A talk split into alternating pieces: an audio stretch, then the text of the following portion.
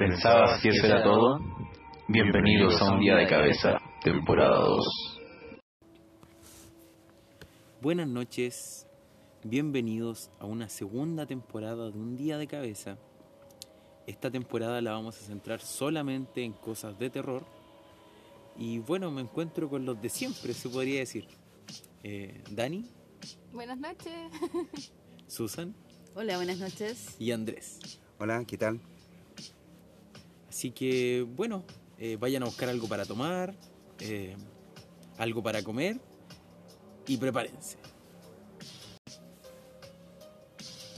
Como les decía anteriormente, nos vamos a centrar solamente en cosas paranormales en esta segunda temporada y Susan, parte tú el tema, el primer tema de la noche, el primer segmento de la noche. Hola, buenas noches. A mí me tocó hablar de Doppelganger. Todos se preguntarán qué es. Yo les voy a decir. Es el vocablo alemán para definir el doble fantasmagórico o socias malvado de una persona viva. La palabra proviene de Doppel, que significa doble, y Ganger, andante. Su forma más antigua, acuñada por el novelista Jean Paul en 1796 lo que significa el que camina al lado. Se conoce como el gemelo malvado. Dicen que nosotros tenemos siete personas que pueden parecerse a nosotros. Pero no es un doble cualquiera. No ha venido a este mundo precisamente para ser tu amigo. Según las leyendas nórdicas y germánicas, el doppelganger es un augurio de muerte, enfermedad o mala suerte. Tengo una historia, un relato para contarles de dos chicas que se encontraron a través de las cibertecnologías. Ellas se encontraron, primero Game la encontró a través de una mujer que era la mamá de la niña y la mejor amiga de la niña. Eran idénticas. No podían creerlo cuando se vieron por primera vez. Pasaron largo rato conversando, se miraban, habían episodios de silencio, porque estaba muy impactada, porque este- tenían frente a frente a la misma persona. Muchas personas dicen que es aberrante conocer a tu, a tu gemelo, pues las cosas que augurias no son buenas. La palabra doppelganger hace referencia a una teoría que afirma que absolutamente todos tenemos un doble en alguna parte del mundo. En teoría son siete. Pero es un mal augurio. El que ve a su doble va a morir, escribió una vez un poeta ruso August Strindberg, que acuñó por primera vez el término, el término de doppelganger, lo que ya se menciona, lo que ya les mencioné. Muchas de las visiones de doppelganger a lo largo de la historia han significado la muerte inminente. Algunas de estas personas incluso murieron de miedo. Parece increíble, pero según el neurocientífico Manuel Martin Louches, esto es posible desde un punto de vista médico, ya que todo está en el cerebro. Uno de los fenómenos neurológicos más extraños que se han asociado al mito del otro yo es la eutoscopia, una especie de alucinación en la que los pacientes se ven a sí mismos, pero sin dejar de ser ellos mismos. Es decir, no son una copia de su personalidad, sino que es la misma persona sintiéndose en dos cuerpos distintos al mismo tiempo. Parece irreal, ¿no? Pero ese es el doppelganger. Es un misterio del doble maligno. Es algo que siempre ha estado en la historia y en la antropología. Eso lo explicó Javier Campos en el evento de Doppelganger. El otro yo, el que camina contigo, ha existido en todas las mitologías, en los cinco continentes. ¿Qué pasa cuando diferentes culturas en distintos puntos están relatando lo mismo? ¿Qué sucede cuando te ves a ti mismo?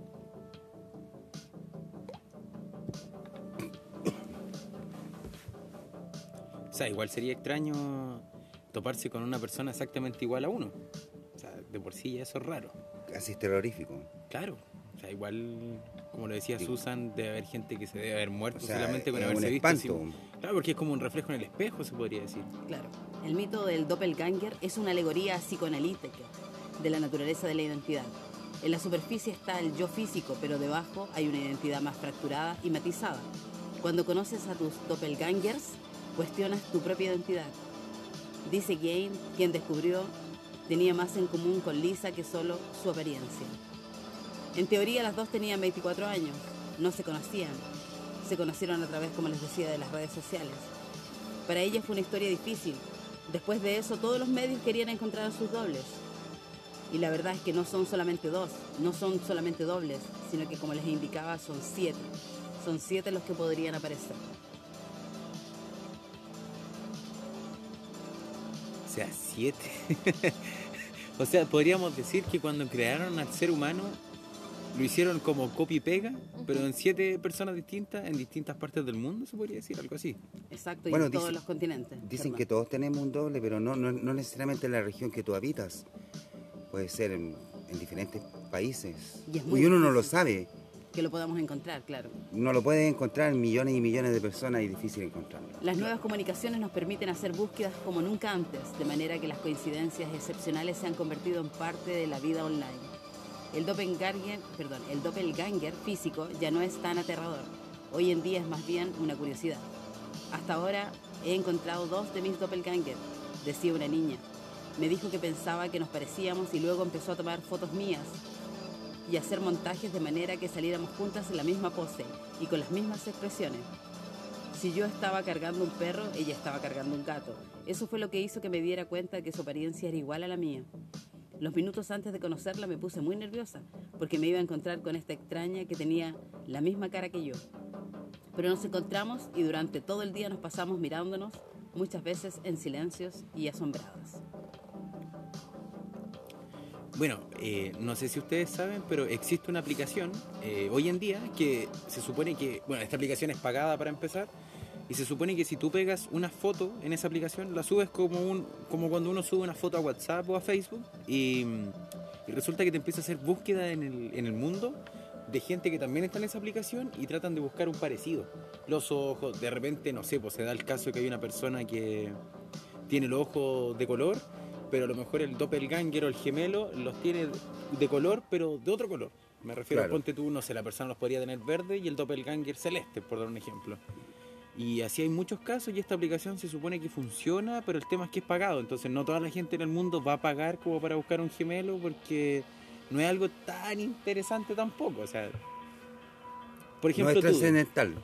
Claro. Por ejemplo, tú, Daniela, si tú vieses a tu propia gemela, ¿qué harías? ¿Buscarías, pagarías una aplicación para buscar una gemela exactamente igual a ti? La verdad es que sí, me da curiosidad saber si es igual, igual a mí o tiene como un parecido solamente. Pero entonces sí pagarías. Sí, yo sí pagaría. Yo también pagaría. ¿Sí? Sí. Solamente como para buscar. O sea, es, extraño, es extraño ver a alguien, como dice Daniela, que sea igual a ti. O sea, quizás pueden haber leves diferencias, pero, pero no sé, que se parezca, el hecho que las facciones y todo eso, o sea, pagaría por ver eso. Además que piensa tú lo, eh, lo raro que puede ser encontrarte con tu, con tu otro yo, mirarlo y darte cuenta que es como un espejo para ti porque tú estás mirando a ti mismo. En una de las eh, de toda la información que encontré decía que era, que era aterrador, que nada bueno podía traer algo así. Imagínate siete. Es difícil porque como tú lo dices están repartidos a lo largo del continente y es muy difícil, del mundo entero, es muy difícil que nos podamos encontrar. Ah, Es cierto que las redes sociales ayudan mucho, como tú decías, pero igual es difícil poder tener, o sea... que Pero por ejemplo, si tú tuvieras acceso a una aplicación, que es la aplicación que existe, no recuerdo el nombre en este momento, pero si tú tuvieras que pagar para buscar a tu gemela, ¿lo harías? Sí, sí lo haría. Solamente con el morbo de saber. de saber Ahora, si no está igual que yo. necesariamente la, la persona gemela, tu alma gemela, tiene que parecerse en todo, en, en las actitudes. Se supone que se todo. parece, que se, parece, físicamente, físicamente, claro. pero en la forma de, en- digamos, en, en- en la forma de ser. No, y la vida en sí no va a ser igual. Claro. No, Pero por ejemplo, esas dos niñas que yo les contaba que se encontraron en Italia y que una era irlandesa, que la mamá le vio primero y se impactó mucho porque le dijo es igual a ti. Y se sacaban fotos una con el perro, otra con el gato que les hacía mención. Para ella fue raro porque ella, a pesar, o sea, se parecían mucho físicamente y tenían la misma edad, 24 años, entonces era, no sé.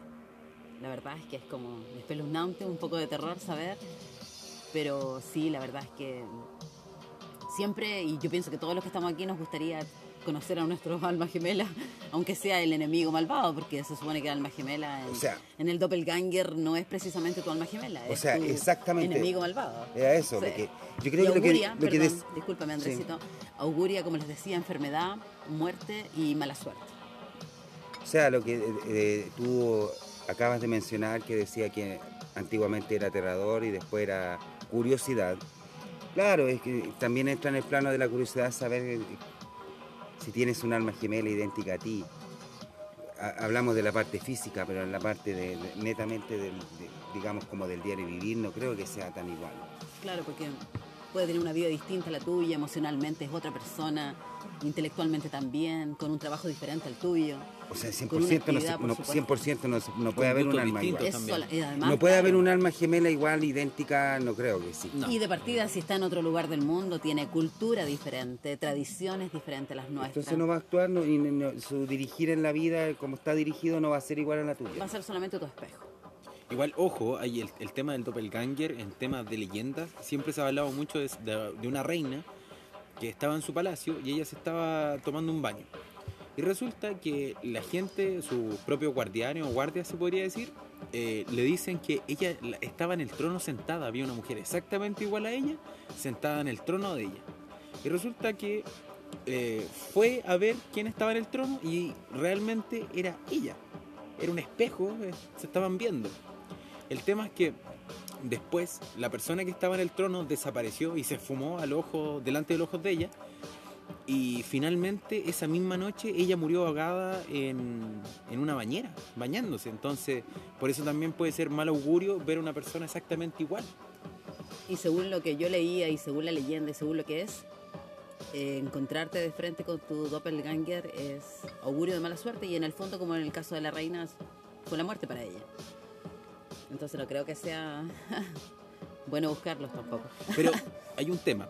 ¿Será que el doppelganger, cuando es normal, por decirse así, es cuando tú encuentras y buscas a una persona exactamente igual? Ahí debiese ser bueno, porque tú estás buscando eso. Pero si fuese en el caso contrario, que tú vas en la calle y de repente te topas a una persona exactamente igual a ti, eso sí podría ser un augurio de mala suerte. Porque es como que es imposible que dos personas iguales se topen en el mundo.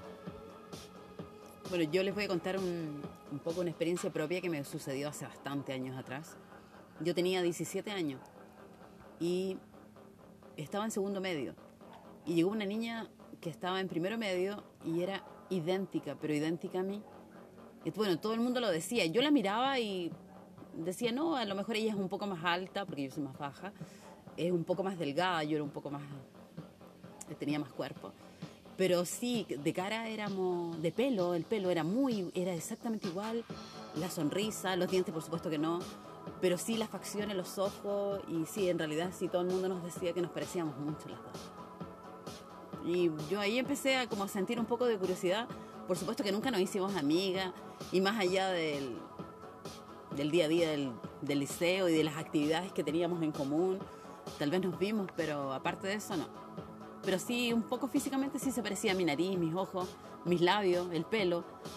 El físico un poco, pero no tanto. Pero igual por la misma edad teníamos como una edad, ella era un año menor que yo inclusive, porque yo en primero y yo en segundo. Pero eso ha sido como lo más cercano al doppelganger que me sucedió a mí por lo menos en la vida. No sé si ustedes han tenido alguna experiencia. Igual, ojo, hay algo que aclarar. Aquí en Chile existe una historia en donde un hombre en Puerto Montt eh, le dijeron que lo habían visto todo el día. Le decían, uy, lo saludaron y prácticamente él no saludó a la gente. Porque tú le decían hola y él no pescaba. Pasaba, pasaba, pasaba y llegó al pueblo, la gente lo seguía saludando y él no respondía. Y así pasó todo el día. Y resulta que eh, pasaron los días y lo vieron nuevamente al hombre. Entonces él iba caminando por la calle y de repente le dicen, oye, soy mal educado, ¿por qué no me saludaste estos días? Yo te saludé ni me pescaste. Y resulta que él les dijo, es que es imposible que fuera yo porque yo estaba en Santiago, nunca estuve aquí en Puerto Montt. Me fui una semana. Era otro. Claro, era su doble, Doble. exacto, pero no era él. Entonces a eso voy yo, a lo mejor el maligno es cuando te topáis así sin querer con la persona. Claro. Y después no lo buscó, no.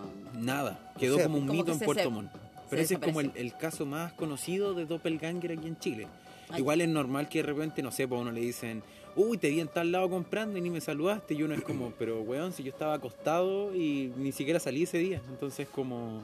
O te dicen, no, si yo te vi en la micro. Y es como imposible porque hoy día no salí. Entonces, Claro, eso suele pasar. esto va mucho. más allá de que te puedas parecer a una persona, es, es es otra cosa. Claro, porque Es un doble más- exacto. Es mucho más profundo. Claro. Tú, Dani, pero bueno, a ti te pasó un caso de que te decían que te habían visto. A mí me ha pasado tres veces. La primera vez fue que me dijeron que estaba en un mall con alguien. La segunda se supone que estaba andando en bicicleta con otra persona. ¿Ya? Y la última fue una vez como a las 10 de la noche que una amiga me llamó para preguntarme que por qué no le había respondido.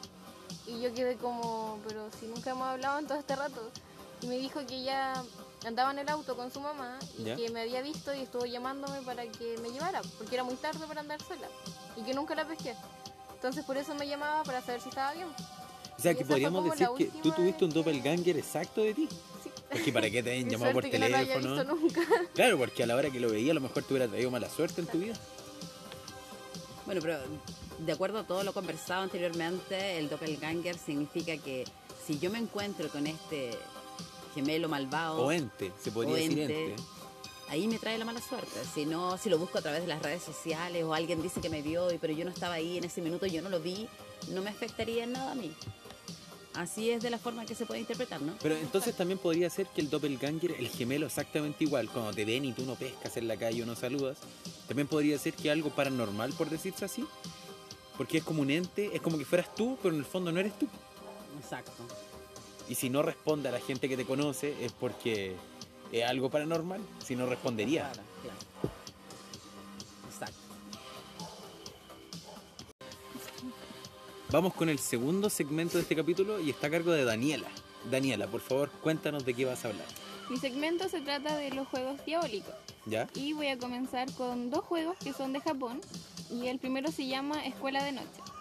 Y es que muchas personas se afanan en la exploración urbana visitando espacios supuestamente encantados en la noche. Esta historia no es diferente, pues en Japón se cuenta que por las noches las escuelas toman una apariencia escalofriante. Y en ellas ocurren todo tipo de eventos paranormales como tal. Muchos jóvenes se desafían entre ellos para visitar estas instalaciones en la noche, lo que genera todo tipo de historias de fantasmas. Por ejemplo, se habla del piano que suena en el aula de música, la pelota del gimnasio que rebota con su continuo eco, el esqueleto del aula de anatomía que vaga por los pasillos. En general, estas historias surgen principalmente del rumor de que muchas de estas escuelas fueron construidas sobre cementerios, o que en algunas de ellas ha cometido suicidio algún estudiante que ya no soportaba el estrés, quedando su alma, su alma anclada al lugar, como un fantasma vengativo. ¿Ya? La siguiente, también de Japón, es un juego en el que se invoca el fantasma de una mujer, de una mujer llamada Daruma, la cual falleció al golpearse la cabeza en el baño. Para iniciarlo debe haber pasado la medianoche y además debes estar solo. Entonces llenas la bañera de agua fría dejando todas las luces apagadas. Cierras los ojos y empiezas a enjabonarte mientras las llamas, la llamas sin parar. En cierto momento se escuchará un golpe seco, que debes interpretar como el accidente que sufrió ella en el pasado.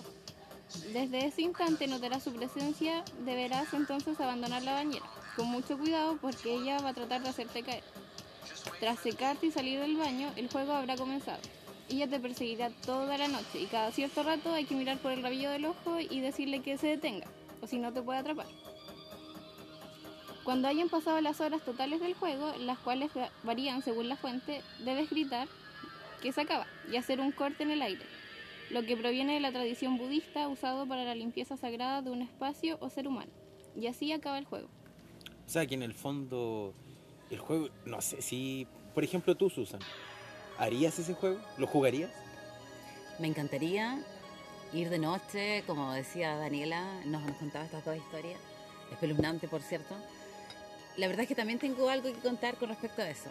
Eh, mi periodo de la enseñanza básica la hice desde kinder hasta octavo básico en un mismo colegio. Y ese colegio tenía, era bastante diferente e inusual al resto de los colegios, porque se sentían muchas cosas, pero debía, o sea, aquí no debía hay que ir de noche ni de nada para sentir toda la presencia que Daniela nos comentó. Y decían que en ese, en ese terreno donde se construyó ese colegio donde yo estudié, era un convento.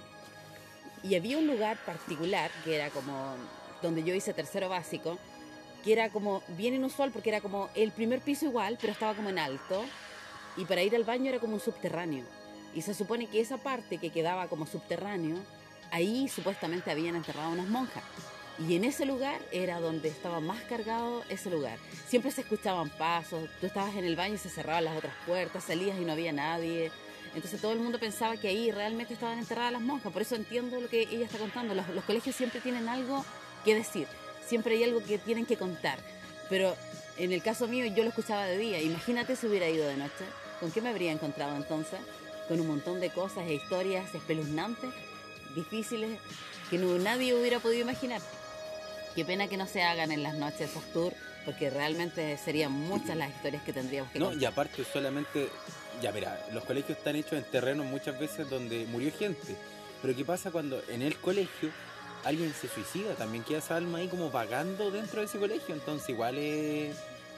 Claro, cada colegio tiene como su, su mito o su Es pa- leyenda. Es parecido a lo que pasa en los hospitales. Claro. Muere alguien y muchas veces, eh, eh, en este caso, por ejemplo, donde yo trabajo, dicen que hay almas rondando en lugares donde las personas, servicios donde las personas fallecieron. Y después esa, esa, esa, es- esa alma sigue como rondando, una cosa así.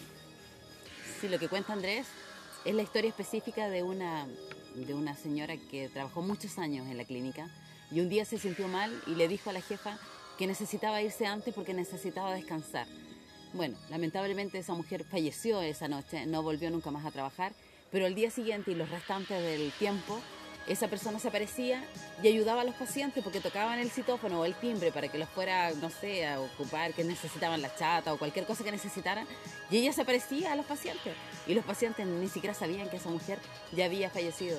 Y fue un alma que penó muchos años, que hasta el día de hoy inclusive se escucha. Y precisamente tiene concuerda la historia porque la persona que falleció trabajaba en, en- en un servicio que se llamaba esterilización, pero muy cerca estaba Pabellón Central donde hacen cirugía y al frente tenía la UTI, ¿Ya? donde están los pacientes críticos. Entonces ahí donde la- eh, los pacientes sentían la presencia de la persona, como que le ayudaba, si tocaban el timbre, ella estaba presente.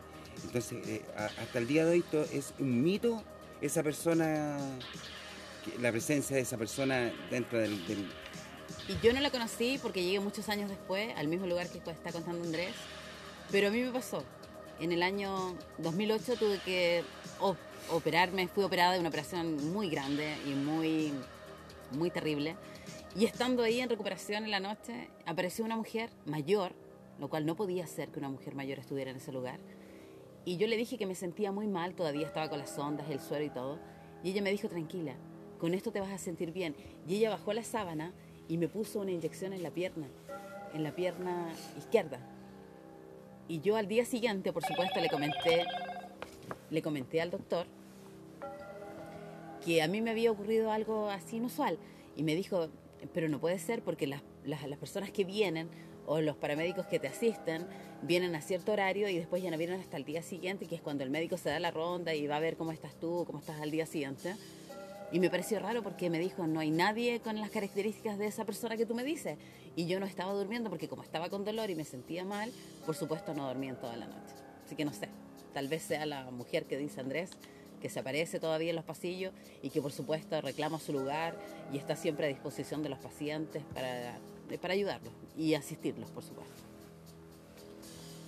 Bueno, eh, siguiendo con los juegos, hay uno que es más conocido que es Charlie Charlie. Hace un tiempo atrás se hizo conocido eh, como parte de una campaña publicitaria de la película La Horca.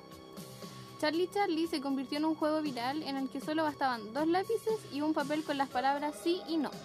Aquellos que quieran jugarlo solo deben hacer preguntas a dicho personaje y este responderá sí o no como si se tratara de un oráculo.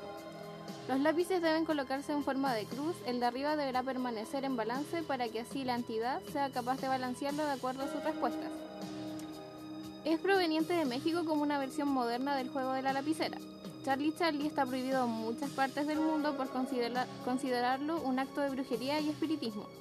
Quien lo juega debe preguntar si Charlie está ahí. Si el lápiz se mueve, es hora de comenzar las otras preguntas. Cuando aquellos que juegan desean terminar la sesión, basta con decir Charlie Charlie. ¿Podemos parar? y así es como... ¿Cómo termina? O sea que en el fondo le tenéis que pedir permiso como Sí. para poder terminar el juego. Permiso para Cerrar la sesión, sí. ¿Qué pasará si uno no solicita ese permiso? Yo creo que seguís dentro del juego, quedáis como atrapado en el juego, Hasta puede que él te permita Queda parar. inconcluso hasta que él nos permita que nos podamos retirar todo. Queda ahí embotellado en el juego. Claro. Se le hacen preguntas a Charlie y responde, bueno, sí, no. Me, me imagino que debe ser así. Sí. Bueno, continuando con Bloody Mary, que es una leyenda muy conocida. En algunas series, la versión más, po- más popular es la de una chica que murió después de un largo periodo de enfermedad. En ese tiempo, debido a las difíciles y cuestionables diagnósticos médicos sobre la muerte de un paciente, los enterraban con una cuerda y una campana que salía a la superficie solo para avisar si en realidad no había muerto. Mary despertó, tocó la campana y nadie la escuchó. Al día siguiente la campana estaba en el suelo y cuando desenterraron a la joven descubrieron que no, tenía uñas. Estas yacían en la puerta del ataúd. Tenía las manos ensangrentadas y se dice antes de morir echó una maldición. Para convocarla, solo debes encontrarte frente a un espejo, llamarla tres veces y de pronto escucharás una campana, misma que ella hizo sonar cuando nadie la escuchó. En el instante, aquel que hizo el ritual morirá de una manera sangrienta como la venganza de esta joven. Por eso, en, bueno, el Bloody Mary casi siempre se juega más en Estados Unidos que en otros países de Sudamérica. Eh, no sé, yo he visto videos de gente haciendo el, el ritual, por decirse así, y igual se escuchan cosas, pero la campana no. No, eso yo no lo conocía. Yo sabía que solo había que llamarla y nada más. Pero Claro, no que se, se escuchaba sentía la como el lamento de, de la Que niña. estaba al lado tuyo. así, Claro. Pero nada más. Pero así como de la campana es primera vez que lo escucho. Y de ahí sacamos el trago Bloody Mary. Claro, por, por eso el Bloody Mary tiene como es, un- es rojo, Rojo. por decirse así, Sí. es como la sangre que quedó en- con la uña Plasmada más un trago. ¿Eh? Es un trago. Es El un Bloody trago un también, trago, sí. sí. Pero lo llevamos a esto, al episodio que nos cuenta Daniela y es espeluznante porque lamentablemente la chica hizo sonar la campana y nadie la pudo socorrer. Sí.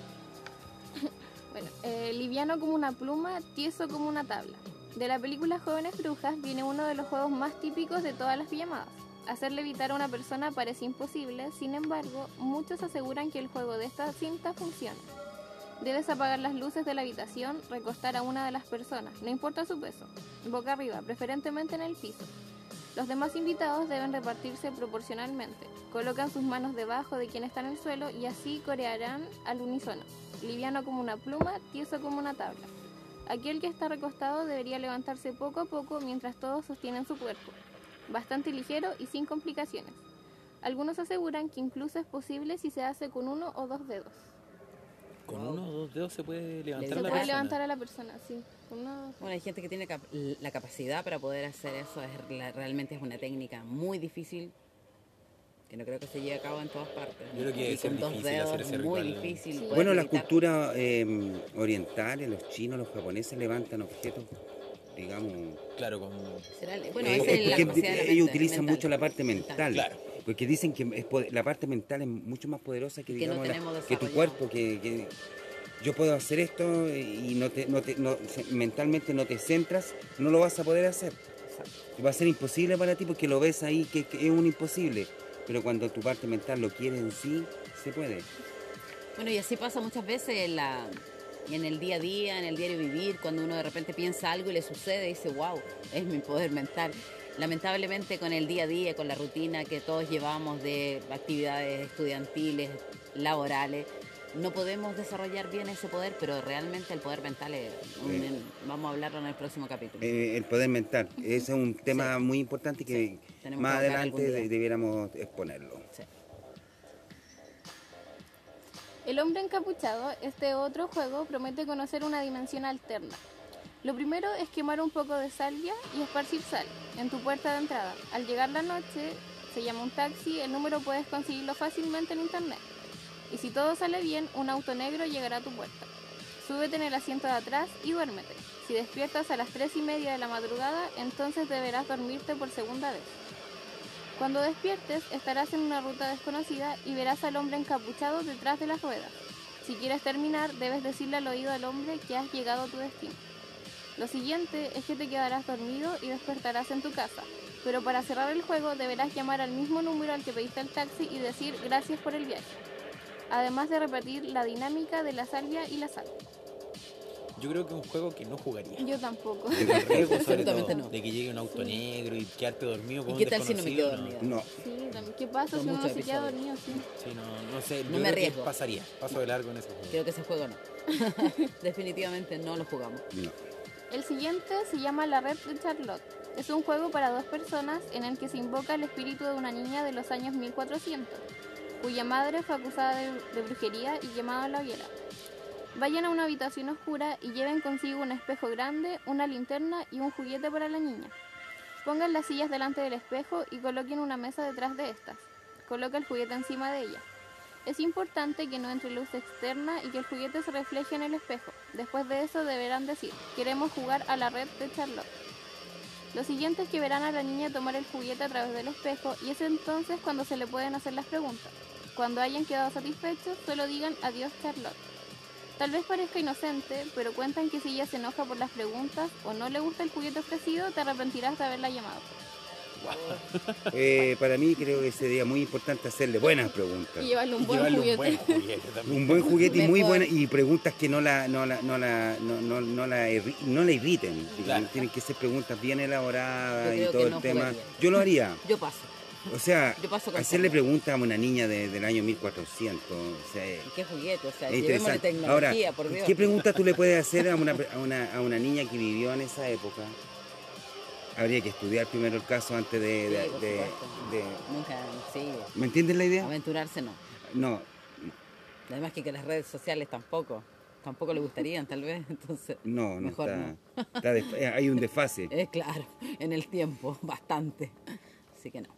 Creo que con Charlotte no nos metemos.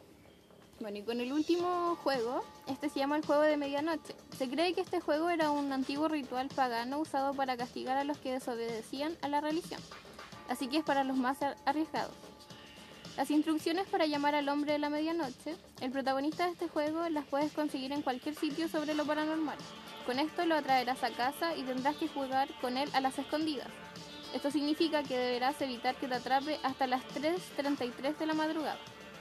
Si logras, tú ganaste, pero si no, las consecuencias pueden ser graves. Algunos dicen que puede ocasionar daños mentales severos. ¿Sabes qué? Ahora que dices de ese juego, se parece mucho a un juego que existe, bueno, en Latinoamérica se juega mucho, que el tema se llama La Invitación. Y consiste en que tú en tu casa, en tu propia casa, eh, tienes que estar solo, o bueno, con más personas, obviamente, si no lo quieres hacer solo, y hacer tarjetitas de invitación que digan a qué hora empieza eh, la fiesta, por decirse así, y a qué horas termina la- las puertas de la casa. Y resulta que la única pieza en donde no, no dejaste la invitación es donde tú vas a estar. Y tú tienes que estar mirando hacia la muralla. Nunca darte vuelta. Y cuando llegue la hora en que tú pusiste que inicia la fiesta, van a llegar demonios a ti y nunca te puedes dar vuelta. Porque si te das vuelta, te llevan contigo. Qué difícil. Entonces, lo mejor que se puede hacer es jugar el juego, pero nunca mirar hacia atrás. Y poner, ponte tú, no sé, si a las 12 empieza, que termine a las 12.05. Cinco Buscar una fecha, o sea, una hora muy próxima. Pero ese juego lo tienes que jugar solo. No, porque lo puedes jugar con Otras más personas. Ah, ya. Ya, vamos a hacer la Lo Lo importante invitación es que inmediatamente. nadie mire. Ah, Claro, Nadie y lo que importante es que la así casa como- esté vacía, por ejemplo. Si es un núcleo familiar de cinco personas en- dentro de esa casa, las cinco personas tienen que estar en esa habitación mirando hacia Es la muralla con las luces apagadas, totalmente es como apagadas. cuando decían que no mires hacia atrás, que te vas a convertir en una estatua de sal. Claro, es una cosa así. Porque estos demonios van a jugar con tu mente. Mientras tú estás mirando la muralla, van a empezar a hablarte en el oído. La idea es, bulla. es- es voltearte. Claro. Exacto, Y cuando ese tú te el voltees, ellos te de- llevan. Hay que ser eh, Wow. Fuerte. fuerte, fuerte, fuerte. Un día lo vamos a hacer y les vamos a contar amigos. Yo creo que no lo haría. Yo tampoco lo haría. Yo sí. Creo que No sé, porque ellos te pueden persuadir, sí. ellos te pueden persuadir de tal claro. forma que tú solito vas a dar volteando. No, y el tema es que si el juego no se termina y alguien Ah, voltea, claro, y son desde inicio a término, entonces no sabemos cuántas horas pueden pasar. Si uno y si necesito ir, salir de la habitación. Si uno de los que está ahí voltea, todos sufren las Todos se mueren. solo la persona que volteó. Pero ojo, hay un tema, que la persona que voltea no necesariamente se la van a llevar en el instante que se dé vuelta, Ah, puede ser sino que se le va a meter el demonio. Y esa persona va a fallecer al día, en la madrugada, la No, semana después. no. O puede fallecer al tiempo después también. Claro, pero va a fallecer. Creo que no vamos a jugar eso. No, no, le quiero jugar a eso. amigos.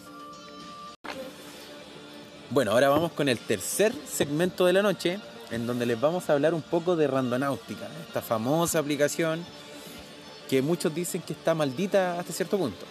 Bueno, pero para empezar a esto, eh, me voy a basar en una noticia que salió en el Clarín. Eh, fenómeno viral, Randonáutica, la perturbadora app que te lleva a extraños lugares y causa pánico en el mundo.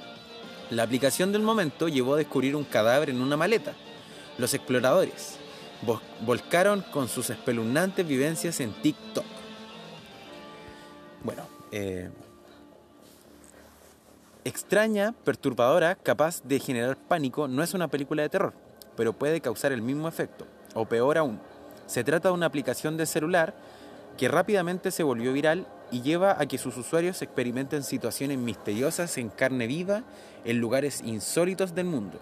La app se llama Randonáutica, nombre que deriva de la unión de dos palabras en inglés, random, aleatorio o al azar, y nauta, navegante o explorador, que combinadas forman la palabra randonauts, lo que significa explorador aleatorio. Esta suerte de juego surgió este año e invita a explorar destinos urbanos entre los que se podrían enumerar campos sombríos o casas abandonadas o incluso cementerios. Si bien la aplicación alienta a las personas a establecer solo intenciones positivas, era cuestión de tiempo hasta que surgieran experiencias de miedo, después de elegir intenciones negativas. Para explicar un poco, cuando arranca el juego y tras descargar la aplicación desde Play Store o App Store, eh, uno tiene que responder unas preguntas básicas de rutina. Aparece una clave importante y pide la ubicación actual del usuario. Luego propone elegir entre cuatro alternativas, anomalías, atractores, vacíos y situaciones paranormales. Toda opción eh, que ya de movida generan más dudezas que certezas. Eh, bueno, y una vez que se termina esta parte del juego, te dice que uno tiene que elegir uno de estos puntos, pero de acuerdo al estado de ánimo de uno. Que eso va a influir mucho en las coordenadas que el- este mismo juego te dé. Eh, bueno, dentro de todas estas cosas que se ha hablado, eh, hubo una noticia de un cadáver oculto que estaba en una maleta, que unos jóvenes encontraron justamente con Randonáutica y que fue en Seattle, Estados Unidos, y que el video ya tiene más de 4,3 millones de reproducciones. Bueno, consiste en que ellos fueron a la playa donde el juego había mostrado la ubicación secreta, y al llegar hallaron un misterioso maletín que contenía restos humanos, lo que horas más tarde fue confirmada por las autoridades. Los adolescentes ríen mientras usan un palo para meter la valija sin saber qué había dentro. Una vez que logran abrirla, dentro de todo el olor fuerte y fétido que había, había una bolsa de basura que, bueno, para que hay que no hay mucho que decir más que había una mujer dentro de la maleta. Estaba muerta. Así que, bueno, hablando ya muy por fuera del tema de randonáutica, eh, uno puede encontrar cosas raras igual dentro de la misma app. Eh, ya que esto es como una ruleta rusa, se podría decir, por lo menos esta aplicación. Bueno, para contarle un poquito más, aquí hay una experiencia de, de un usuario que dijo, me dio mucho susto. Y él relata que cuando abrió la aplicación le llamó la atención porque todos estaban hablando de ella. Y que pese al miedo de que esta aplicación robara datos o cosas así, eh, se arriesgó a descargar la aplicación y tuvo que ponerse a ver y dar la ubicación de él. Luego presionó al azar y en este caso se llamaba anomalía, tras lo cual le dio una ubicación en el mapa que estaba cerca de una bencinera Shell y que faltaba poco para el toque de queda, pero aún así se arriesgó a ir a, a revisar el lugar. Luego dijo que en el lugar era justo donde se acababa una reja de servicentro y que se acercó un poco porque le daba miedo ya que estaba solo. Luego dijo que como ya era de noche, le empezó a dar como psicosis, miedo, así que trató de, de aguantarse el miedo y de seguir buscando. Pero llegó a un bosque y en ese bosque se empezó a topar como con pequeñas manos. Habían como pequeñas manos pero mutiladas de animales. Bueno, ¿y qué más les podría contar de randonáutica? Eh, Bueno, ya como explayándome de otra forma ya con el tema randonáutica, eh, muchos dicen que cuando juegan el juego, eh, dentro de las opciones que te da el juego, que las voy a repetir ahora, espérenme un segundito, que son anomalía, atractor, vacío y muchas más, que vendría siendo paranormal. Muchos dicen, o usuarios dicen que cuando usan la aplicación Rondonáutica y eligen un punto, si no van a la aplicación, o sea, si no van al punto, a la hora después aparece una lechuza o un búho en el patio. Que es como una forma de decir, no hiciste lo que tenías que hacer. O sea, tienes que seguir al pie de la letra randonáutica, lo que te dice, las instrucciones. Claro, si te señalan un lugar, como que uno tiene que ir de obligación al lugar, si no aparece sí. la lechuza. Claro. Bueno, y a todo esto la aplicación tiene una lechuza en el logo. Sí, ese es el logo ¿Y qué de- pasa si no te diriges al lugar? La Te aparece la lechuza. Pero solo te molesta, no. no Claro, aletea y mete bulla. No es que te va a llevar ni nada de eso. Pero si tú, bueno, si tú iniciaste el juego, tienes que terminarlo. O sea, por, por ende tienes que ir al lugar indicado. Que ellos te van a decir para que tú vayas. Tú puedes elegir anomalía y habían otros más. Claro, eh, está anomalía, está vacío, atractor y muchas más que vendría siendo paranormal, que lo expliqué anteriormente. Claro. Entonces, no sé, por ejemplo, nosotros si usamos la aplicación en algún momento y nos salía la casona Du Bois, que está muy cerca de nosotros, lo cual ya sabíamos que podía ser y nos llamó la atención. Lo raro de esto es que nosotros no fuimos por obvias razones de toque de queda y que no se puede salir. Y a los dos días apareció una lechuza al fondo del patio que metía bulla, justo en una palmera que hay aquí. Entonces, como que coincidió justito en que nosotros no hicimos el reto. No siguieron el juego hasta el final. Exacto. O sea, si te metes a randonáutica tienes que seguir. Tienes que cumplir por lo menos cumplir. el punto que te marque, tenéis que ir al punto a investigar. Y siempre hay que tener cuidado eh, la intención con la que uno busque algo, porque de eso depende mucho de lo que al final O sea, uno pu- en randonáutica puede buscar el punto que uno quiera. Y por el, Y según el es estado por de el Y estado de ojalá, y ojalá que ese punto se pueda cumplir. Sí. O sea, ir positivo y nada de negativo para que puedas, no sé, ver algo más. De hecho, hay mucha gente que ha subido videos a TikTok, no sé, pues diciendo que quieren encontrar algo de tal color. Y sin querer le aparece algo de tal color. Por ejemplo, hubo un caso de una niña en Estados Unidos, bueno, una joven, que iba con el papá en el auto y el papá le dice que él quería encontrar un convertible rojo. Ya lo, cuando ya estaba llegando al lugar indicado, apareció un convertible rojo. Entonces, en el fondo es como que uno igual puede pedir algo y te puede aparecer. Interesante. Pero eso es algo visual solamente. Por ejemplo, en el caso de, de esa historia que tú estabas contando, él quería ver el convertible rojo, lo vio y ahí terminó la historia. ¿Así es? Claro, porque él eligió así como lo más bajito, se podría decir. más Iba con una mente positiva de encontrar algo rojo. O sea, rojo. eh, lo bueno de randonáutica tiene su aspecto bien positivo. Su lado uno- bueno y su uno- lado malo. uno- Bueno, el lado Claro, malo, no necesariamente tienes que, ir, tienes que irte por el lado eh, malo, el que te vaya a causar algo, que no lo puedas cumplir, digamos. sí. Bueno, pero malo entre comillas, porque es- esos jóvenes que encontraron ese cuerpo en Seattle, en realidad ellos, eh, qué bueno que se pudo encontrar a esa mujer que estaba en la maleta y así pudo descansar en paz. Entonces, en el fondo, también ellos hicieron un buen trabajo en ese sentido. Pero el tema es que, por ejemplo, si tú, no sé, estás abierto a usar randonáutica, te podrías topar con un cadáver. Entonces, igual ya hablamos de algo mucho más mayor y más Palabras peligroso mayores. también. Pero existen muchos casos también, por ejemplo, en Estados Unidos de... Bueno, de hecho, randonáutica especialmente en Estados Unidos donde más se usa.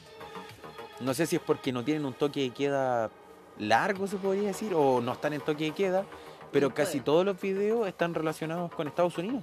De gente que ha ido, no sé, a un bosque y de repente le ha aparecido gente corriendo y tienen que retroceder rápido. Arrancar. O, exacto, o han ido, no sé, estas tumbas como antiguas de.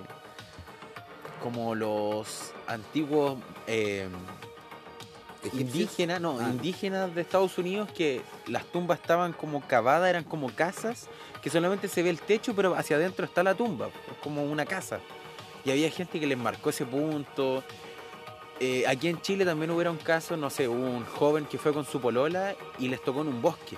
Y dicen que cuando llegaron, eh, en el alto era un círculo que estaba lleno de piedras y estaba alrededor lleno de sillas. Era como un ritual satánico, se podría decir. Yo Entonces- preferiría buscar por randonáutica lugares más positivos. Depende de lo que tú quieras, quieras, quieras ver. Claro, y también hay gente que lo ha usado y ha dicho, no sé, que usarla, quiere buscar un, un lugar en donde le dé tranquilidad y paz. Claro, y, Y, ahí se vuelve... apareció lugares así. Claro, no necesariamente tiene que, que ser oscuro. También hubo un caso de un joven que él quería encontrar a alguien que lo necesitara. Y cuando llegó al punto, apareció un perrito en la calle y al final lo terminó adoptando. Qué lindo. Así que Bueno, dentro de las cosas negativas también hay cosas Y hay positivas. cosas positivas. Pero ahora lo que me llama la atención es, Randonáutica está muy ligada a TikTok, que es una aplicación que últimamente ha dado mucho que hablar, porque cada video en donde la gente, no sé, hace un baile, detrás del baile hay una aparición fantasmal. Entonces, ¿tendrá algo que ver eh, Randonáutica con TikTok que justo se vean esas cosas? Porque la mayoría de la gente sube su- sus videos de Randonáutica a TikTok. Es como la aplicación donde... A ver, ¿cómo se podría decir? Es como la más utilizada en cuanto a Randonáutica. Y los videos se hacen virales.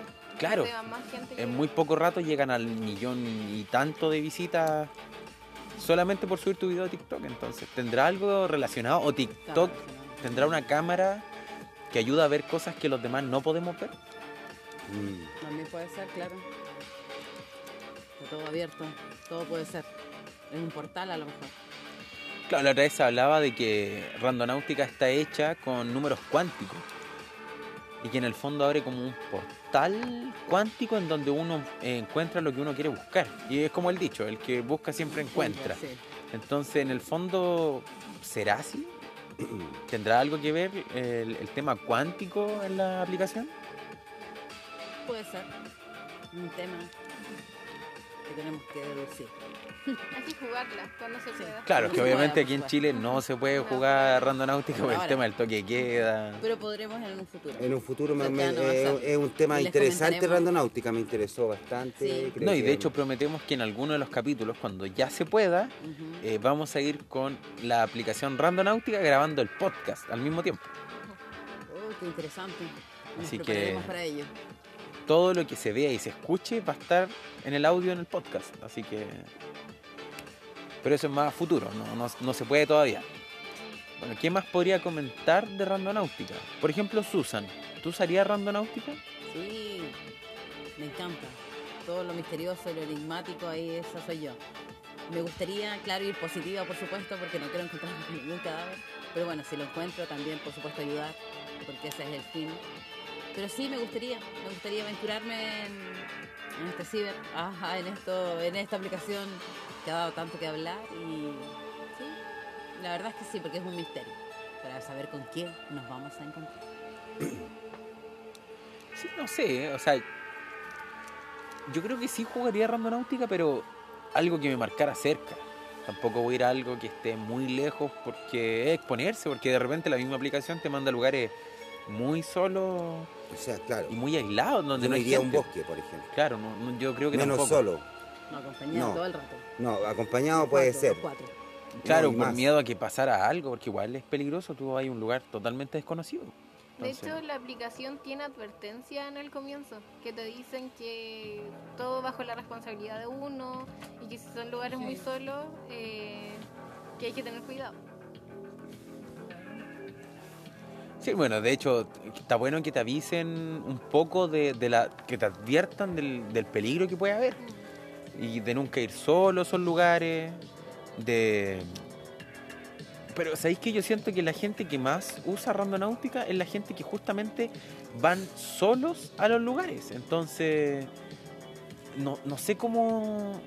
No sé si funcionará de forma distinta la, la aplicación en sí. No, no, sabría cómo definirlo. Pero, ¿sabéis qué? Yo siento que algo paranormal debe tener la aplicación en sí. Sí, por supuesto. A mí me causa curiosidad quién la creó. Y aparte la aplicación llevaba más de un año circulando, entonces que ahora se hiciera viral es otra cosa. O sea, para mí este Randonáutica es un juego que debe tener una, una fuerza ahí superior ahí. O se activó justo este año, como dice Daniela, es raro porque más encima este ha sido un año muy extraño y que justo este año la aplicación se hiciera tan viral y se vieran tantas cosas eh, es llamativo. Es Sí. mucha Pero en fin, a Randonáutica le podemos encontrar el lado negativo, pero también positivo. Claro, porque si tú vas con una mentalidad positiva de encontrar algo no sé, bonito, algo, a no sé, encontrar algo más bonito. probablemente más encontré algo bonito.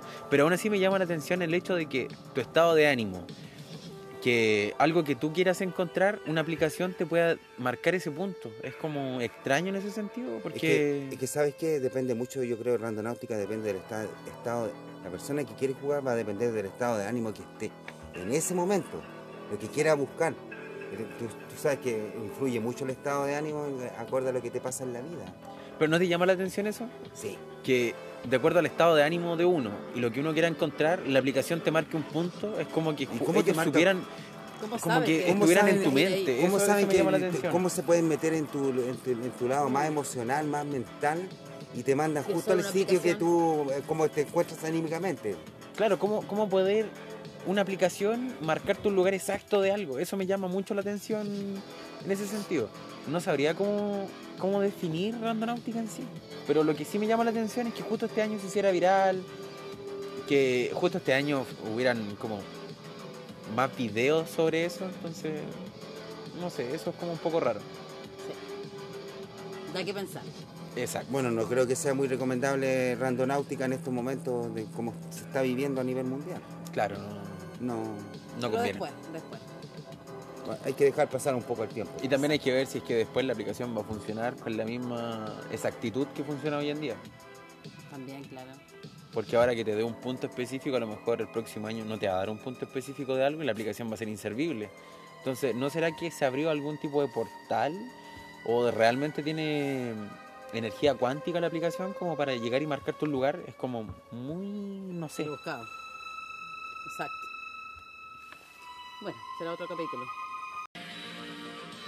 Bueno, y ahora nos vamos con el cuarto y último segmento de la noche a cargo de Andrés.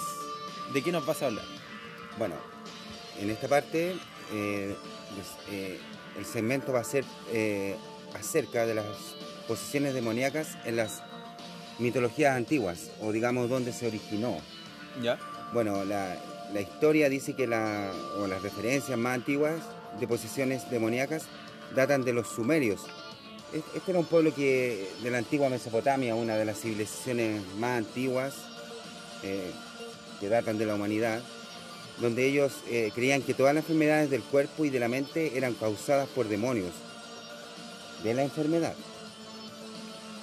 llamados sac- el sacerdote que practicaba eh, exorcismo se denominaba Asipú, por contraposición a los Asú, médicos tradicionales que practicaban vendaje y todo el tema. Eh, muchas tablillas de escritura cueniforme incluyen plegarias a ciertos dioses pidiendo protección contra los demonios y otras solicitaban a los dioses que expelieran a los demonios que invadían los cuerpos. Las culturas chamánicas también creían en la posesión demoníaca y los doctores chamanes también efectuaban exorcismos. En estas culturas los decesos se atribuían a la acción de un demonio sobre el cuerpo del paciente. Esa es la, historia más antigua, digamos, de posesiones demoníacas.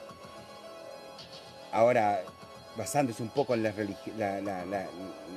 digamos, la respuesta de la religión, era de que una persona es víctima de una posesión demoníaca, era estar endemoniada o simplemente estar poseída, cuando un espíritu maligno entra en el cuerpo de la persona y lo hace hablar y comportarse no como ella quisiera, sino como el demonio quiere que se comporte esa persona o el espíritu. Los signos exteriores de la posesión son casi los mismos, la individualidad, eh, se desvanece y surge una, una distinta, la demoníaca, que dura más o menos, más o menos tiempo, puede ser relativo, eh, a modo de un ataque, como afirma un doctor, eh, en este caso Caro Baroja, este trastorno del comportamiento que se atribuye al apoderamiento del espíritu por uno o más demonios. Desde el punto médico se considera un trastorno disociativo eh, o histeria, de la histeria, y se le denomina endemoniaria o demonio manía. Eso es, básicamente lo que se habla de los orígenes de la, de, la posesión demoníaca, digámoslo así. Eh, ahora, eh, actualmente eh, existió mucho la brujería, donde brujos creían, digamos, ¿cómo lo puedo decir? Apoderarse un poco del cuerpo y estos brujos utilizaban la posesión eh, carnal de las mujeres a las que seducían para que fueran poseídas por el demonio. Fue el caso de un sacerdote preceptor del convento de las monjas ursulinas de, digamos, del 1610, que fue acusado de ser brujo y de haber abusado y endemoniado a las religiosas que estaban a su cuidado espiritual. Eso sucedió mucho en esos años. Y ahora en, en el siglo XVIII, ya más, más, más adentrado a nosotros, digámoslo así, eh, Heimlich describe por primera vez un caso de personalidad múltiple redefinido lo que antes se había conocido como posesión demoníaca a la luz de los progresos de la psiquiatría y la psicología. O sea, lo atribuía más a problemas mentales que aunque un demonio se te se apoderara de ti. Una pregunta, se supone que siempre han dicho que cuando las personas están débiles de mente, de cuerpo y alma, la, por decirse así, estos demonios se aprovechan de la gente y se meten en, en el cuerpo de la persona. eh, no sé, más que nada en, en lo que es posesión demoníaca, se supone que el cuerpo hace cosas, o la persona, ponte tú uno mismo, cuando se te mete un demonio, haces cosas que es imposible que las pueda hacer uno normalmente. Por ejemplo, levitar, girar la cabeza a cierto punto, hablar de otra forma En latín. en latín, que es una lengua que uno no usa prácticamente. O sea, O sea, claro, eh, de hecho, de hecho en el, eh, lo que pasa es que la- esta, esta parte de, de- de- de, digamos, cuando un, un demonio se apodera de tu alma, es muy antiguo.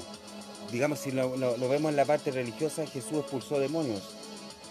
Pero esa es la parte, la parte religiosa la que te, te da como eh, una respuesta a lo que puede suceder con un demonio metido en ti. Pero ¿qué pasa en la realidad ahora actual? Mm, Dejando a un lado la religión. Eh, ¿Qué pasa cuando una persona, yo, yo no he visto casos de personas que están, están endemoniadas, no, no lo he visto, pero ¿cómo- eh, ¿qué opinan ustedes? Yo Pues, pienso que hay más pacientes psiquiátricos a los cuales están más débil, como dices tú, de mente y de cuerpo, obviamente, y es más fácil que ellos puedan entrar y posesionarse de ellos. Y por eso yo creo que es más fácil de esa forma poder adentrarse este ente demoníaco, como dices tú. Y también es inusual, y de ahí sale la película El Exorcista, de lo que tú estabas diciendo, que levitaba, que daba vuelta la cabeza. Claro, y de hecho todo. hay muchos casos de videos reales de exorcismo Sí. en donde eh, son muy similares a lo que se vio en la película del exorcismo, que la gente cambia mucho la voz, como decía Daniela, Sí, hablan en en latín. Se burlan mucho de la gente cuando están endemoniados o poseídos, por decirse así. Entonces igual es... Y quedan con lesiones. Hay muchos Claro. casos de gente que terminó con muchos moretones, quemaduras. cuerdas vocales rotas prácticamente. ahora mi pregunta es, ¿cómo entra? ¿Qué, qué, pa- qué- ¿Cómo tú le das al ente, en este caso, la posibilidad de que entre En tu en tu cuerpo, claro. Se dice que se- es a través de objetos, puede ser a través de un objeto, medallas, como se- en este caso el exorcista que se utilizó una medallita ahí, quizás que de dónde venía, quién, cuál era la mitología de esa, de esa medalla. En juegos también, como la Ouija. como la Ouija. Exacto. Pero yo creo que entra un- a, un- a una persona que está más débil. Así definitivamente lo Pienso que yo. Que todos estos entes o, o demonios están siempre ahí latentes. Al acecho. Al acecho, esperando que uno baje la guardia, por así decirlo, para poder entrar y posesionarnos a nosotros y así cometer muchas cosas, muchos errores o muchas cosas que van, que llevan una cosa a la otra. Yo creo que de esa forma pueden hacerlo, entrar, Hay al verte que está muy débil, débil. Sí. Pero débil de mente más que de cuerpo. Porque de la mente es lo que Y de alma, el alma, claro, de- sí. Yo creo que la mente te manda todo, cuerpo. sí. Y cuando tu mente es débil, es fácil que entre un espíritu maligno. Yo creo en eso. Creo que un espíritu maligno se puede apoderar de ti y quizás por cuánto tiempo. Porque Exacto. según lo que yo leía o lo que estábamos hablando, es por, un, por un cierto tiempo, pero ¿cuánto? Exacto. ¿Cuánto se, hasta, ¿Y hasta dónde te puede lle- llevar? ¿Me entiendes? Hasta la muerte. Porque en muchos casos ha sido hasta la muerte. Historias cuerpo no resiste. no pueden resistir, claro, todo. Claro, le sacan el demonio, pero en el fondo no resisten y terminan muriendo y Se el mismo demonio se mete en otro cuerpo que pilla cerca. O sea, de hecho, eh, de hecho la parte religiosa habla de que si un, un sacerdote te, te saca el demonio, se puede ir hasta un animal. Sí. Se puede, se puede, lo puede, lo puede tirar hacia. objetos hacia- también, por algo a través de la medallita que decías tú, tal vez, que hacías mención, a, a lo mejor también se puede hacer a través de objetos que después otras personas más débiles, tal vez de alma, de cuerpo y de mente, eh, se posicionan de eso y así es como el portal que ellos abren para poder entrar a ti, es como en el fondo es como un, sé, como un canal, por así decirlo, en donde uno pasa de un portal a otro y es Ahora, ¿cómo, cómo uno abre ese porta- portal? ¿Cómo lo puedes abrir? No, no, no estoy diciendo que me gustaría abrirlo, pero ¿cómo, ¿cómo tu cuerpo puede estar tan débil que entre un demonio, se posesione de ti y te haga... O sea, ya sabemos todo lo que pasa con un, con- cuando. Bueno, igual se supone que los demonios siempre buscan gente de poder o gente que esté cerca al poder. Porque a una persona normal no le sirve, es más que nada un envase, por decirse así, y casi siempre la gente que está poseída no lo resiste cuando le sacan el demonio. Entonces, Es que el demonio yo creo que se puede apoderar de diferentes formas de ti, por ejemplo, de forma bien negativa, como por ejemplo que se posicione de tu cuerpo y te tenga que a través de un exorcismo te tengan que sacar el demonio, o bien hay personas que utilizan eh, eh, eh, entes demoníacos para vislumbrar cosas a futuro, por ejemplo la gente que te- eh, eh, telepatía, por ejemplo, eso eh, también tiene que ver con, con demonios. ¿Cómo saber tú, estando, por ejemplo, estás en Viña del Mar y saber lo que le pasa a una persona? ¿Qué está haciendo una persona en, en Santiago de Chile, en cierta o sea, comuna? yo creo que es más que nada la gente que vende su alma al demonio. Eh, Yo creo, no yo, paga creo, yo cuenta, creo que ¿no? no, es- no, no, no, no creo que sea tan fácil en cualquier persona que le entre un demonio. Yo creo que, la- eh, como dice Gonzalo, tal cual eh, es una persona que vende su alma al demonio. Claro, ellos están más expuestos o que están en arte religio religiosas oscuras, por decirse así, es como más propenso a, a poder sufrir una posesión. No, y hay gente que lo busca. La misma gente de la secta satánica, a lo mejor ellos buscan eh, que sean posesionados por estos entes demoníacos. Exacto. Y lo otro es que los demonios siempre juegan con la mente de las personas. Por ejemplo, existe un juego que se llama Los Papeles o Los Papelitos, que consiste en que uno tiene que formar un círculo o una estrella y se supone que cuando tú juegas con este ente, el ente te va dejando papeles. Y el juego empieza cuando te dice juega conmigo.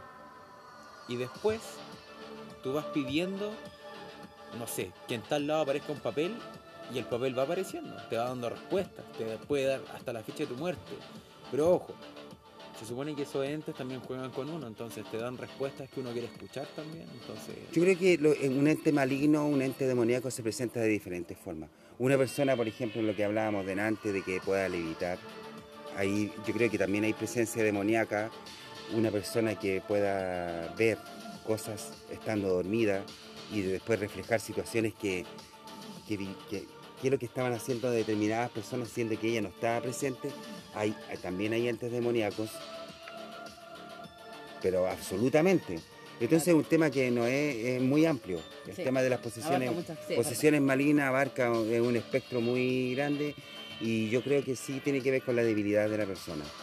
Sí, De- absolutamente. Y yo creo que también consiste mucho en lo que es los juegos, ponte tú la Ouija, en cada juego así que uno juega como con entes del más allá, se podría decir, como que uno está más propenso siempre a agarrar al más débil. O sea, de hecho, está, esté de hecho en eh, en cualquier juego que tú hagas de ese tipo, de los que tú mencionas, Es estar eh, jugando con un digo, eh, abres Sí. puertas para que un demonio... Dale.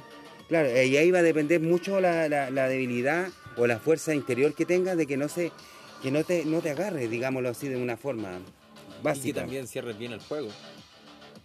Exacto, pues si no queda abierto el portal y ahí ya se convierte en algo terrible. Pero esto de las entidades demoníacas es un tema que es, es- es antiguo, Sí, a través de las culturas ha, ha- ha Ha ido prevalecido sí, y va cambiando, quizás no, no se presenta, no, no, no es que se presente de una forma de, digamos, que se te mete el demonio y te tengan que Así practicar un exorcismo. sí. Pueden ser de muchas, muchas, muchas facetas más. ¿Cachai? Pero igual en el mundo existen muchos casos de exorcismo. Por algo, en el mismo Vaticano tienen gente especializada en exorcismo. O sea, es como una cosa. O sea, de que existe, existe. Claro, porque para que los preparen para eso ya es una cosa distinta. Y ellos saben que existen entes demoníacas que se apoderan de la gente. Entonces, O sea, yo a- ahora hablemos un poquito de eso. ¿Habrán dentro de la, de la religión, tiene que haber gente preparada para practicar ese, ese exorcismo? no, y de hecho tiene que haber gente que dentro de la misma religión tiene que haber sido poseída por entes demoníacos. Porque recuerden que los demonios siempre juegan con la mente de la gente. Ellos que, eh, no, ah, no sé, ellos te responden lo que uno quiere escuchar. Ellos todos lo hacen riéndose de la gente. Entonces uno tiene que tener mucho cuidado con eso. Y la, la- la persona que practica el exorcismo, digamos, el sacerdote o la persona preparada, que no necesariamente, la persona que practica un exorcismo no necesariamente debe ser un sacerdote. Tiene que ser una persona preparada. tiene que ser una persona preparada, no necesariamente religiosa. Pero mentalmente sí. pero mentalmente con una fuerza pero Interior. incre- in- in- increíble, porque no creo que baste la- el agua bendita rociada en el cuerpo para sacar al demonio. Yo creo que tiene que eh, eh, es solamente esto es fuerza mental. También es un tema importante esto de la fuerza mental, como lo habíamos comentado delante. Y así como hay gente que se prepara o se encarga de practicar todo este tipo de exorcismos, también hay gente que se prepara, se educa y hace todo este tipo de estos rituales satánicos para atraer a estos entes, para que se posicionen de los De más hecho, débiles. aquí en Chile existe gente que, ponte tú, no sé, por darte un ejemplo, hay mucha gente que cuando chico, típico adolescente, tú juegas a la Ouija o juegos demoníacos, y existe gente en Chile que está preparada, ponte tú, para jugar a la Ouija, pero de tal forma que ellos te meten a la Ouija y te sacan, porque hay mucha gente que no cierra el juego y quedan atrapados en, en realidades paralelas. Es un espejo. A lo que me refiero, que no sé, ponte tú cuando tú juegas a la Ouija, muchas veces es como el reflejo de un espejo. Tú vives en una realidad, pero vives en otra realidad a la vez. Entonces, por eso esa gente quedas como en un limbo. Se podría decir que hay atrapado entre dos realidades, en donde tú veis la gente normal y veis los demonios. Entonces, por eso los juegos, y también aclarar que no los jueguen porque es muy peligroso. Igual en Chile existe eso yo- gente especializada que cuando tú juegas a la Ouija y quedas atrapado en la Ouija, por, por ejemplo, ellos te ayudan a entrar de nuevo a la Ouija y a sacarte para siempre de ahí. ¿Y qué pasa con la gente que hace espiritismo y que por supuesto no tienen la experiencia, son inexpertos? Tienen que ir con gente experimentada para que los saquen de esos portal. lugares. Porque casi siempre atrapados. la gente que practica esos juegos o lo que sea, eh, al quedar atrapado en esas dos realidades, eh, trae muy mala suerte a sus vidas y a las de sus cercanos, incluso hijos.